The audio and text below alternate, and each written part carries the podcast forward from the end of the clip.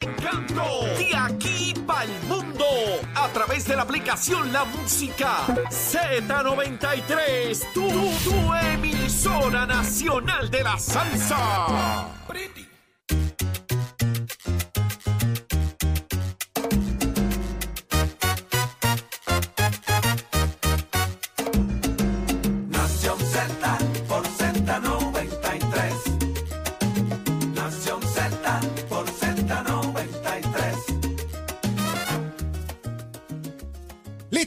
dispuestos. Comienza una nueva hora en Z93, Nación Z, 7 en punto de la mañana, a través del 93.7 FM en San Juan, 93.13 FM en Ponce y el 97.5 FM en Mayagüez. La aplicación La Música para que nos veas y nos escuches como tú quieras. Busques el loguito Nación Z, lo presiona, nos ve aquí lo que pasa en el estudio. Usted ve el logo de Z93, ahí nos escucha como si estuvieses en radio, bien chévere y también el podcast de Nación Z, donde está todo el contenido que preparamos diariamente en el análisis que a usted le gusta. El de todas las mañanas de Nación Z, donde todo comienza, Eddie López. Buenos días, Jorge. Buenos días a todos los amigos que nos sintonizan esta nueva hora de lunes 7 de noviembre del año 2022, llevándoles a ustedes las informaciones, las noticias, pero sobre todo el análisis que tanto le gusta. Levántate que el despertador te está velando y te agarra el tapón, Jorge. Así es, y que ya empezaron los tapones tempranito porque está lloviendo por ahí, así que con calma en la carretera. Pero ¿qué está pasando en las últimas horas en y fuera de Puerto Rico? Aquí está Carla Cristina. Buenos días, Carla. ¿Cómo está Buenos Eats, días. Carla? Buenos días. Jorge. bueno, hay que preguntarle a Raúl. Buenos días, Jorge. Buenos días, Eddie y todas las personas que nos sintonizan en los titulares. La Cámara de Representantes investigará a la empresa encargada de administrar el Aeropuerto Internacional Luis Muñoz Marín, Aerostar Holdings Corp, y su cumplimiento con la cláusula del contrato y los programas desarrollados a raíz de esa transacción. Esto luego de recibir información de que tienen un esquema de operación deficiente similar al del consorcio Luma Energy. De otra parte, varios líderes de la industria farmacéutica advirtieron que una de cada cinco farmacias de comunidad podría cerrar si el gobierno permite que las grandes cadenas de servicios farmacéuticos tengan acceso a la red de proveedores del Plan Vital, por lo que se oponen a un proyecto de ley que impulsa tal concesión. En otros asuntos, la presidenta de la Asociación de Constructores, Vanessa de Mari Monserrate, urgió acción legislativa para que el gobierno elimine trabas que permitan la construcción de viviendas de interés social. La arquitecta explicó que si se avala una medida que subiría los límites de precio de estas unidades, se reactivarán proyectos detenidos por el alza en los costos en temas internacionales. La edición número 27 de la Conferencia sobre Cambio Climático de las Naciones Unidas comenzó ayer en Egipto con un acuerdo para abrir oficialmente la negociación sobre las compensaciones económicas para las crisis provocadas por eventos meteorológicos extraordinarios. Para Nación Z les informó Carla Cristina. Fue mi próxima intervención aquí en Z93.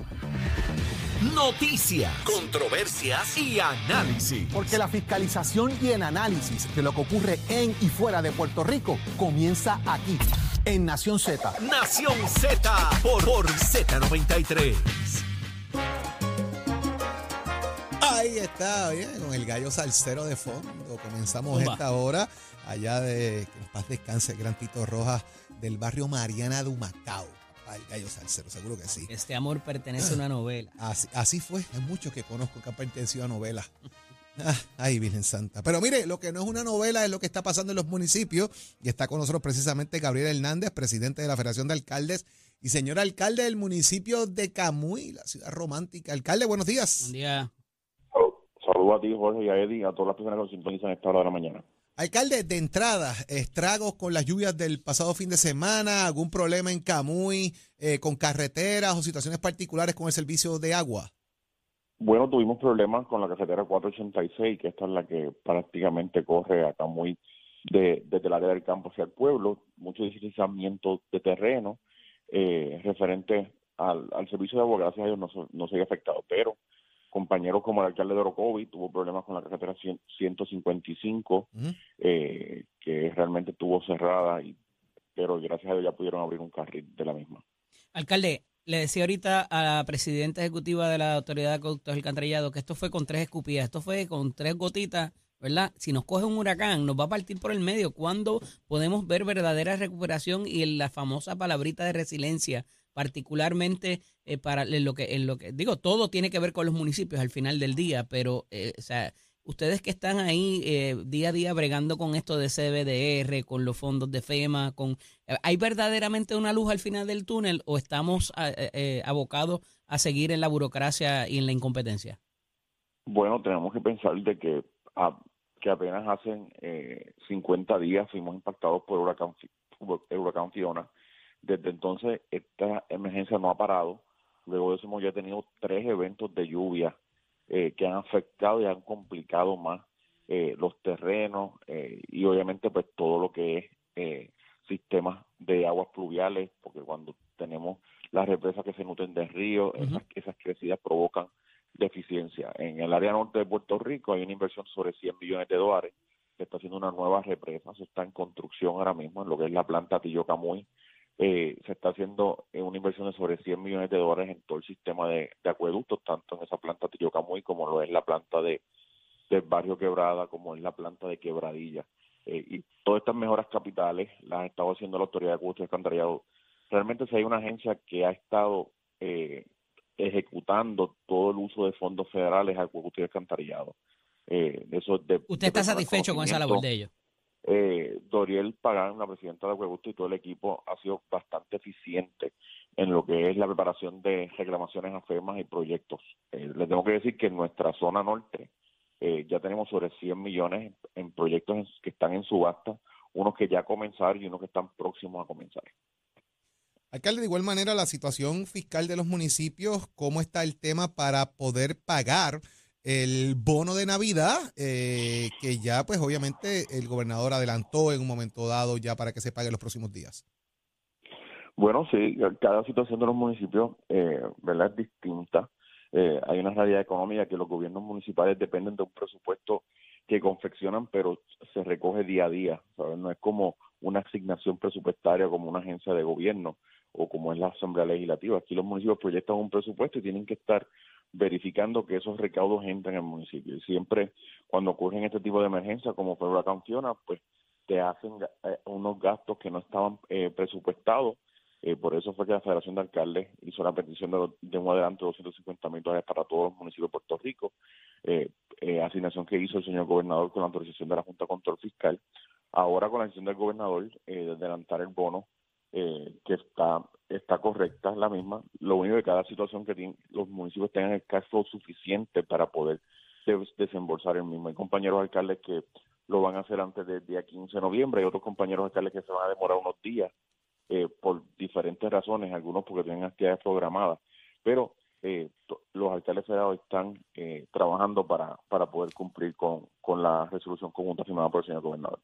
Parecería que, que la, la situación está cambiando en cuanto a eso ahora, en las restricciones que impone para, para los proyectos, ¿verdad? La- la- las diferentes alternativas federales este, eh, para propósitos de los reembolsos y todo eso. ¿Favorece usted que se haga de esa manera? ¿Hay que mirar eso también para agilizar los trabajos de recuperación? Bueno, eh, con el huracán Fiona eh, nos dieron una buena noticia. Manuel Lavoy, director ejecutivo de Cor 3, ahora eh, una vez los proyectos de FEMA, que sean de un millón de dólares o menos, una vez estén eh, obligados, el, el desembolso va a ser de 100%. Eh, con el huracán Irma y María, eh, es un caso como un proyecto de, de 125 mil dólares o más, eh, no se desembolsaba 100%. Ahora, eh, con esta directriz que dio el gobierno federal, eh, va a ser de gran alivio para los municipios. Alcalde, ¿cómo va el tema de la recuperación eh, de, en cuanto a energía eléctrica en el municipio? ¿Sigue fluyendo el asunto? ¿Ya bajaron el tema de los apagones? ¿Está mejor la cosa? Sí, bueno, en Camu- en- se puede hablar de Camuy, eh, varios compañeros alcaldes también que sí que hemos, ha mejorado sustancialmente. Eh, ahora mismo no tenemos ningún área sin servicio eléctrico. Eh, una vez se pudo restablecer después del huracán Fiona, han habido lapsos por las fuertes lluvias que lo que le conocemos como un machete, un fusible, un fusible que, que se dañan, pero sistema nada- protegiéndose, nada, claro. el sistema protegiéndose nada nada nada mayor han sido ha sido causas eh, individuales en cada uno de los sectores pero nada de gran envergadura Porque recuerdo la última conversación que, que tuvimos al respecto. eh, usted me decía que había mucha comunicación, que la cosa fluía, pero que a veces como que se aguantaban en llegar al sitio exacto, en que usted le dijera, mira, eh, es aquí donde está el problema y que había comunicación, pero no había mucha acción. ¿Eso sigue igual o eso ha mejorado? sí ha mejorado ha mejorado eh, para esta para esta emergencia que hubo este fin de semana de lluvia eh, se comunicó con, este servidor, la, gerente de la zona norte, para eh, ponerse a disposición y darnos eh, un brief de quién iba a ser el equipo que iba a estar trabajando. Tuvimos uno que otro eh, sector sin servicio, pero eh, estuvieron bien poco tiempo sin servicio. Importante por demás, alcalde, todo eso que haya ocurrido eh, con, con todo este tema de las carreteras, la lluvia y cómo irse preparando para atender esto con el sistema de energía eléctrica y lo demás. En cuanto al municipio de Camuy per se, ¿le ha llegado a usted algunos chavitos extra de recuperación directamente? Bueno, lo, lo que recibimos fueron los 250 mil que hizo la petición a la Federación de Alcaldes eh, durante el día Los de que hoy. le tocaba a todo el mundo generalmente. a, a todo, a todo el mundo. Porque eso se van en diésel y qué más. Sí, eso, Y agua. eso, Eso se va en nada, no- alcalde, eso nos no va duró para los nada. primeros, los primeros, los primeros días. Eh, hoy eh, vamos a estar emitiendo una comunicación al señor gobernador. Eh, esperamos que antes del mediodía ya, ya el gobernador tenga la misma, donde le estamos solicitando que nos haga un segundo desembolso debido a, las emergencias que hemos tenido eh, después de Huracán Fiona con, con estos tres episodios de, de lluvia que han afectado aún más las cajeteras. Estamos solicitándole eh, se estará solicitando un dinero adicional antes que venza el plazo del uso del fondo de, de emergencia que tenemos hasta el 17 de noviembre para tener acceso al mismo. Bueno, vamos a ver qué pasa con todo eso, señor alcalde de Camuy, presidente de la Federación de Alcaldes de Puerto Rico. Gracias por estar con nosotros acá, eh, eh, Gabriel, por darnos información de lo que ha ocurrido y el estado también que se encuentra el municipio de Camuy eh, a raíz de, de lo ocurrido en el fin de semana. Esperamos tenerte por acá nuevamente pronto. Un abrazo. Gra- Un gracias, abrazo, gracias a todos. Buen Un día, abrazo. alcalde, buen día, cuídese mucho. La verdad que este tema, eh, ¿verdad? De, de volvemos. Hay comunicación, hay comunicación, pero pues ellos me contestan el teléfono, pero llegan o no llegan. Pues la verdad que hay muchas cosas que han mejorado por lo que he escuchado a los alcaldes decir, de que la cosa se está estabilizando y que los apagones son menos, según en muchos lugares reportan, ¿verdad? Claro, eh, eh, y ese asunto de la, de, la, de la comunicación, particularmente, Jorge, que tiene que ver con, con quién iba a designar Luma y si esto tenía que ver con la alta gerencia, y más allá de la comunicación, porque hubo también eh, ejemplos donde les tomaban las llamadas, pero no pasaba nada después. Correcto. Entonces, tú sabes, ah, pues eh, eh, me, me, me haces un cuento por la noche para irme a dormir, pero no, no me va a resolver el problema. no me resultan. este, pues ciertamente eh, preocupa y no, y no atiende nada al final del día para propósitos de, de lo que necesitamos para la recuperación. Hay que ver qué va a pasar con eso al fin y al cabo, el tema de la recuperación del país, cómo se va a manejar todo eso, Eddie, porque, óyeme, la gente sigue preocupada. Este tema de la 52, ahora mismo el derrumbe que hay allí, que hay un carril, yo me imagino la pelota de tapón que tiene que haber ahora mismo en el Expreso 52 de Salinas para Ponce, esa área por allá arriba, que es por esa área más o menos donde fue, que lo que hay es un carril nada más, con la construcción era un revolú, ahora que hay un carril solo porque hay un derrumbe que puede tomar varios días, según reportan en, en resolverlo, yo no quiero ni imaginarme el taponcito jugoso que tiene que haber en esa área ahora mismo. Así que vamos a ver, estaremos pendientes acá. La, Carla Cristina nos traerá información del tránsito un poco más adelante de qué está pasando. Pero continuamos con más aquí en Nación Z. Este segmento es traído a ustedes por Caguas Expressway, donde menos le cuesta un Ford. Y damos paso al segmento del análisis del día. En la mañana de hoy, como todos los lunes, está con nosotros el expresidente del Senado y exsecretario de Estado, Kenneth Davidson McClintock y Hernández. Buenos días, Kenneth. Muy buenos días, un placer estar contigo. Y está con nosotros también el senador por el Movimiento Victoria Ciudadana y también profesor Rafael Bernabe. Buenos días, profesor, bienvenido. Buenos días a ti, a Kenneth y a todas las personas que nos escuchan. Mira, tengo Sí, dos temas días, aquí que quiero también. tratar con ustedes, bien importantes, ¿verdad? Y, y voy a ver si puedo eh, eh, eh, squeeze un tercero que, que, me parece también sumamente importante y que quisiera la posición de ambos porque sé que va a ser muy interesante. Y el primero tiene que ver con esta información que nuevamente trasciende sobre una, déjame ver aquí, los tengo apuntados.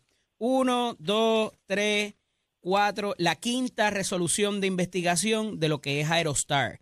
Y parecería, y el servicio que dan en el, en el aeropuerto Luis Muñoz Marín, parecería que ya el Partido Popular o la delegación del Partido Popular marcó esto y las alianzas público-privadas particularmente como el tema de campaña y con lo que van a marcar al gobernador y al Partido Nuevo Progresista. Profesor Rafael Bernabe, ¿dónde tomamos esto? ¿Ya se ha investigado? ¿Ya han habido vistas?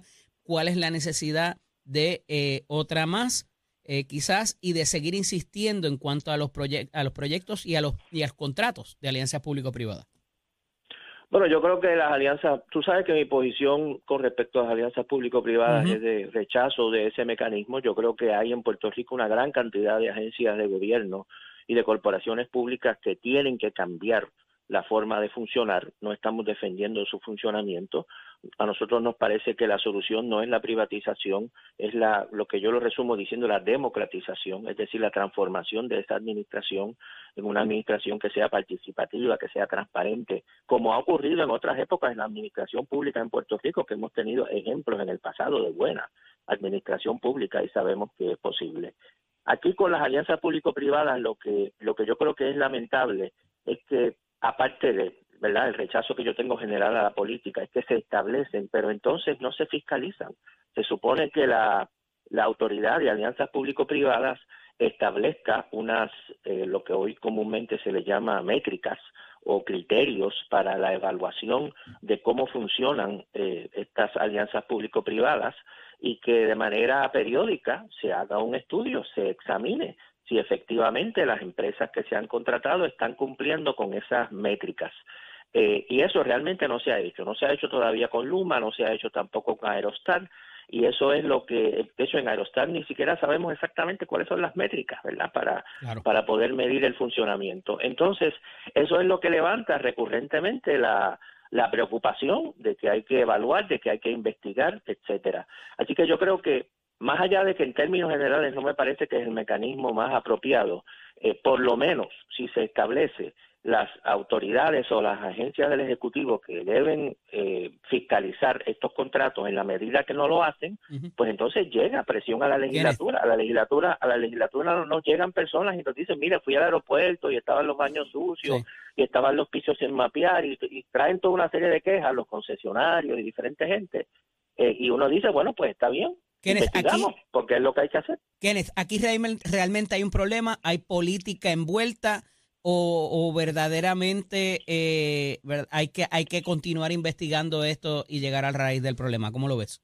Bueno, como, como dice el senador Bernabe, eh, aquí hay ideología envuelta. Él está ideológicamente en contra de este mecanismo. Eh, yo ideológicamente acepto este mecanismo en los casos en que se pueda demostrar que eh, una operación privada puede ser tan o más efectiva como la administración pública. En el caso de la APP, tú recordarás que eh, por orden ejecutiva eh, yo, yo ejercí todas las funciones de la gobernación eh, cuando se escogió tanto a Metropistas como cuando se escogió a Aerostar, tanto para la, el expreso como para la autopista. Yo creo que ambos han sido ejemplos de éxito eh, porque han operado mucho mejor de lo que se operaba cuando se estaba en el sector público eh, y se generaron unos ingresos que ayudaron a minorar eh, la situación fiscal, tanto la autoridad de carreteras como la autoridad Y en términos de la fiscalización del contrato, ¿te parece que ha sido efectiva? No, yo creo que eh, yo coincido con, con, con el senador Bernabe de que podría haber eh, más fiscalización, pero eso es una determinación que tendrían que haber tomado los partidos de, de mayoría que han gobernado a Puerto Rico por los pasados 12 años, que lo que le han asignado en fondo a, a, la, a, la, a, la- la autoridad de la APP ha sido eh, dinero no para fiscalizar propiamente, sino para realizar una serie de procesos y procedimientos administrativos. Yo creo que lo que tienen son como 12 o 13 empleados y obviamente con 12 o 13 empleados tú no vas a, a fiscalizar ni, ni, ni la autoridad de carretera, ni la autoridad de los puertos y, y tampoco eh, a, a Luma Energy, que también es eh, eh, un contrato que ellos manejaron, aunque no es estrictamente una APP. Claro. En segunda instancia, tenemos el asunto nuevamente, eh, profesor, y hemos estado en varias discusiones sobre esto, ¿verdad? En los paneles eh, del aborto eh, y de las restricciones que se intentan imponer. Y Kenneth ahorita más temprano decía que esto, eh, estuve revisando la campaña de Nueva York, los anuncios en el fin de semana, y los demócratas hablan de lo que es el- las restricciones al aborto sin límites y en, cambio los republicanos hablan de los cashless bonds, de la fianza sin dinero eh, para propósitos del crimen. Y se están acusando unos a otros. Esto ha, tomado una importancia más allá de la, la discusión de Puerto Rico. Se parece bastante porque se están discutiendo las 15, las 22 o las 24 semanas también. Y eh, el diálogo que se está dando, la discusión que se está dando en las legislaturas estatales eh, y en, ¿verdad? Más allá de Puerto Rico, esto se está discutiendo también y parecería que habría una proliferación exagerada de este asunto y cómo esto le estiman ustedes que pueden que puede ser un issue eh, que motive a alguien a votar o no por uno de los lados en esta campaña que va a ser bastante cerrada en republicanos y demócratas en los Estados Unidos. Comienzo con su señoría, eh, senador Bernabé. Sí, bueno, yo, yo, creo que no es un, un énfasis exagerado en el tema, porque yo creo que es un tema absolutamente fundamental. Eh, es un tema que tiene que ver con los derechos fundamentales de la mujer, que es la mitad de la humanidad, con la autonomía personal de la mujer. Así que a mí no me extraña que el tema tome una centralidad eh, tan grande como ha tomado en Puerto Rico y en los Estados Unidos. A mí me, me alegra en parte una expresión que hizo el gobernador, con quien yo muchas veces no estoy de acuerdo, que dijo recientemente que él piensa que no se debe adoptar una posición extrema con respecto a este Y tema. que si viene un proyecto él. extremo no lo va a firmar, dijo abiertamente. E- Exactamente, pero yo creo que lo que hay que definir es entonces lo que es extremo. Y en el caso de Puerto Rico, curiosamente, yo creo que hay que adoptar una posición que alguien podría llamar incluso conservadora, es decir, mantener lo que existe. En Puerto Rico por décadas hemos tenido una disposición jurídica y legal que reconoce el derecho al aborto para proteger la vida y la salud mental o física de la mujer. Y esa disposición le ha servido muy bien a Puerto Rico, no hay que cambiarla ha, salvado la vida de miles de mujeres. Las, eh, la- las clínicas que realizan este procedimiento están altamente supervisadas y reglamentadas por el Departamento de Salud. No existe en Puerto Rico un abuso de este procedimiento. Eh, así que no hay ninguna razón para alterar la situación que tenemos en la actualidad. En todo caso, habría que garantizar que más personas, eh, que las mujeres que no pueden pagar por este, por ejercer este derecho, tengan la posibilidad de accesarlo. Pero nosotros no vemos un problema. Eh, Aquí lo que hay a veces es que algunos sectores muy conservadores, el, de- el, el interés no de resolver un problema que no existe, sino de quitar un derecho. Y tú lo ves, por ejemplo, en uno de los proyectos que se está discutiendo, que es el proyecto para limitar los llamados eh, abortos tardíos después de veintitantas Ujú. semanas, que curiosamente la mejor manera de tu evitar abortos tardíos es precisamente facilitar el aborto temprano. Pero los mismos grupos que se oponen al aborto tardío son los que tú los ves todos los fines de semana bloqueando las clínicas para evitar el acceso de las mujeres a, a hacer una terminación de embarazo, no importa la etapa del embarazo. Entonces realmente lo que se oponen al aborto y quieren Claro. limitarlo, empezar por limitarlo después de cierta cantidad de semanas. Pero Sí, no, y- tienen otra- tratando de Tienen otras iniciativas también de demandas a los médicos y todo eso demás. Pero Exacto, sostengo mi se está pregunta. tratando de, de, como te dije, de solucionar un problema que, que no existe en Claro, Puerto Rico. claro. Y yo creo Ahí- que la posición voy. debe ser mantener la situación Por ahí voy. legal y Kenneth, jurídica hay una proliferación de, eh, de abortos de, de- de término tardío en el mundo o, o en la jurisdicción de Norteamérica que tenemos que entrar a, a- a regular esto y, y a ponerle límite. No, Ajá. ¿Y por qué entonces es un issue tan contundente inclusive para la, para la elección? porque se ha permitido que en las elecciones congresionales eh, los extremistas sean los que controlen las posturas eh, partidistas y eso ha hecho que haya una discrepancia bien grande. Este, eh, yo personalmente no, no favorezco que tú obligues a una niña de, de 11 años de edad a tener que, que, que mantener una, una preñez eh, por nueve meses de eh, una criatura producto Del de- incesto, por ejemplo. del incesto o de, o, de la, o de la violación. Así que hay quienes creen eso y eso demuestra eh, el grado de extremismo que hay en este, en este debate. Pero en términos generales yo estoy eh, de acuerdo con la mayor parte de las cosas que dijo el senador Bernabe, este, así que queda tiempo para tu tercer punto. Sí, ciertamente. Y es el, el asunto de las farmacias. Eh, se había hablado a través de todo la- de toda la historia del asunto del certificado de necesidad y conveniencia que llegó al Tribunal Supremo de Puerto Rico. Se ha hablado en infinidad del prote- de proteger de alguna manera con subsidios o de otras formas las industrias de Puerto Rico. Y aquí, ¿verdad? Y sin, sin, sin saber mucho del tema, sabemos que hay una- unas salvaguardas o, una resistencia quizás a permitir de que dos cadenas de farmacias entren a lo que es el plan vital y ya se habla del daño que le pudieran hacer a las farmacias de- de la comunidad. ¿En dónde estamos con esto?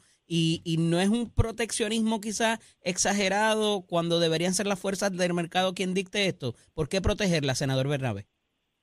Bueno, yo, yo creo que como han planteado las, las organizaciones de las farmacias de la comunidad, las dos grandes cadenas que se están mencionando en el pasado estuvieron dentro del plan vital, se salieron por, en un momento determinado y las farmacias de la comunidad han dado ese servicio y lo han dado según todo lo que hemos escuchado eh, de una manera adecuada. No hay quejas en cuanto a ese funcionamiento. Yo creo que es una medida eh, proteccionista. Lo que pasa es que a mí me parece que el proteccionismo en algunos casos está justificado. Nosotros tenemos que preguntarnos eh, si vamos a permitir que por un culto a que el mercado lo resuelve todo, vamos a permitir que toda la economía de Puerto Rico pase a manos del capital foráneo. Nosotros eh, habíamos estado hablando en el pasado en este mismo programa del problema que representa eso. A mí me parece que el gobierno de Puerto Rico debe implantar y debe impulsar eh, el desarrollo en Puerto Rico de una economía que sea la, en la mayor grado posible propiedad de empresas residentes en Puerto Rico, que generen empleo en Puerto Rico, que reinviertan sus ganancias en Puerto Rico. A mí me parece que eso es positivo para el país.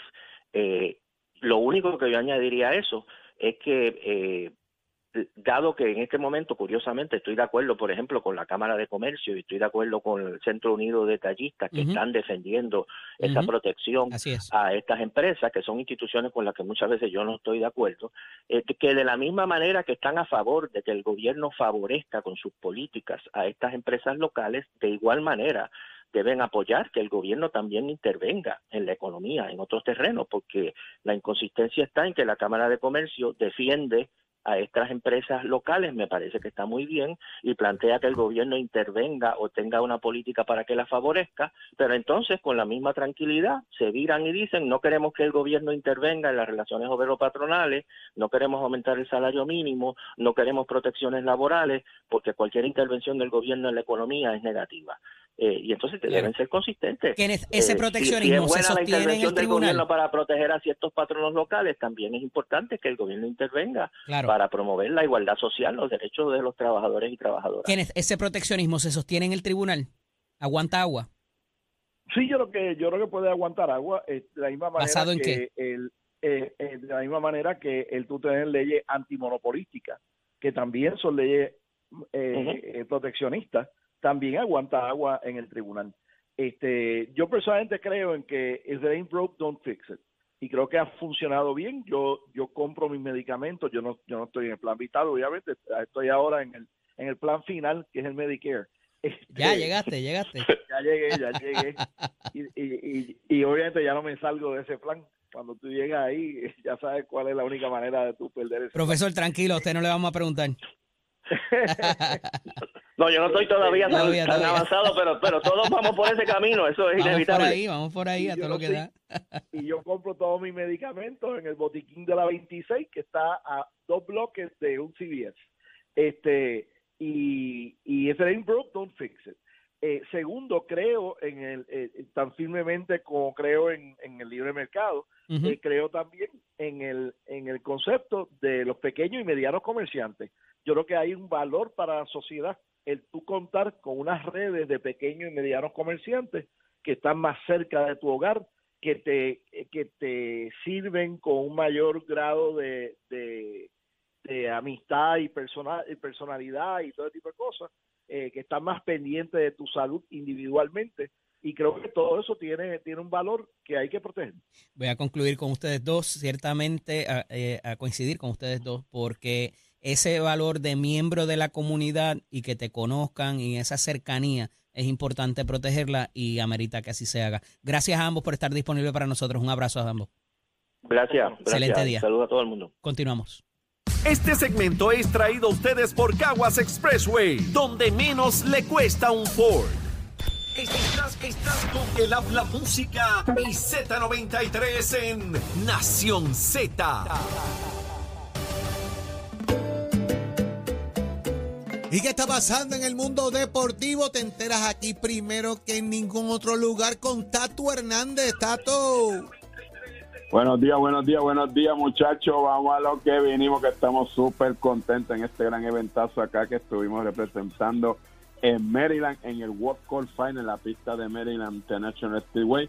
La categoría Outlaw versus String, la categoría que todo el mundo más estaba pendiente, se corren importados contra domésticos. La ganaron los boricuas, lo siento por los americanitos, se la dejamos caer y de qué manera el Blue Destiny fue a la final con el Jerry, ambos son carros de Puerto Rico, el Blue Destiny salió por la puerta ancha con tiempo de 5.89 a 253 millas, 603 para el Jerry que se lleva el Ronero. La final de los renegados versus los Modify, uno de los carros pisados por Mestre, el del canadiense Carl Brunet, 594, 237 millas, gana el evento, así que ya usted sabe. Queremos señalar que en este evento también el Honda más rápido del planeta y el cuatro cilindros más rápido del mundo estableció tremendo récord con 5.86 a 243 millas con el Siki Traki en los controles. El Corvette de Mestre estuvo acá de invitado, donde estaban los Pro Modify más rápidos del mundo, dando pases de exhibición y nos consagramos con un 5.56 a 257 millas. Queremos felicitar a nuestros hermanos dominicanos con su carro promo el general que establecieron un nuevo récord mundial 5.49 a 257 millas. Récord era de 5.52. Ahora el Corvette de Mestre se dirige para Bradenton y ahí tenemos en pantalla a mi gran amigo, la gente de, oígame, Sebastián Carrazo y Brian Ortiz estuvieron participando en Portugal en la Gran Copa Lamborghini. Óigame, esto es un gran evento donde salieron de la posición número 24 y se llevaron la primera posición. Así que tanto Sebastián Carrazo como Brian Ortiz, tremendos grandes pilotos en esto del circuito, y ahí lo dejamos con ese gran pase del Corvette de Isaías Rojas y Mestre, donde la pista de Merian la puso a temblar, siendo uno de los pases más rápidos en estos eventos. Y es con los pisos de Mestre Escoles, que estamos ya en el proceso de matrícula, nuestras clases comienzan en noviembre 15, está todavía la oportunidad para que te matricule 787-238-9494 787-238-9494 es el numerito de Marcón. Para facilidades de equipo tomar tu decisión de estudiar el mestre escuelas puedes visitar cualquiera de nuestros colegios Caguas, Vega Baja, de Ponce y Mayagüez llamando al 787-238-9494 que tengan buen día. Llévatelo señor Achero Buenos días, soy Carla Cristina informando para Nación Z. En el tránsito continúa el tapón en algunas de las vías principales de la zona metropolitana, como la autopista José Diego, entramos entre Vega Alta y Dorado, también entre Tuabaja y Bayamón, la carretera número 2 en Candelaria, en Tuabaja y más adelante entre Santa Rosa y Caparra, en Guaynabo, tramos de las carreteras PR5, 167 y 199 en Bayamón, la carretera 165 entre Cataño y Guaynabo, específicamente a la altura de la intersección con la PR22, igualmente ataponada la avenida Lomas Verdes entre la American Military Academy y la avenida Santa Ana y en dirección contraria entre la intersección con el expreso Martínez Nadal y la avenida Ramírez de Arellano. También está ataponada el expreso Valdoriotti de Castro desde la confluencia con la ruta 66 hasta la zona del aeropuerto y más adelante cerca de la entrada al túnel Minillas en Santurce. Está ataponado también el ramal 8, la avenida 65 de Infantería y el expreso de Trujillo Alto en dirección a Río Piedras, la autopista Luisa Ferré entre Montelledra y la avenida Las Cumbres y más al sur en Caguas en dirección a San Juan hasta la intersección con la 52 y la 1 hasta donde también llega el tapón de la 30 que empieza en Juncos. Está taponada la 52 también en el área de calle, esto debido a que hay un solo tramo, hay un solo carril en esa vía debido al deslizamiento que hubo durante el fin de semana, así que con paciencia por esa área si tiene que transitar. Más adelante actualizo esta información para ustedes, ahora pasamos con el informe del tiempo.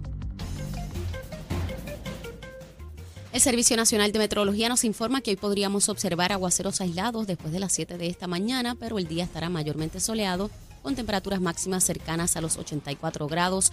El viento se mueve desde el sur a velocidad de entre 6 y 9 millas por hora y se espera un ligero aumento de la humedad.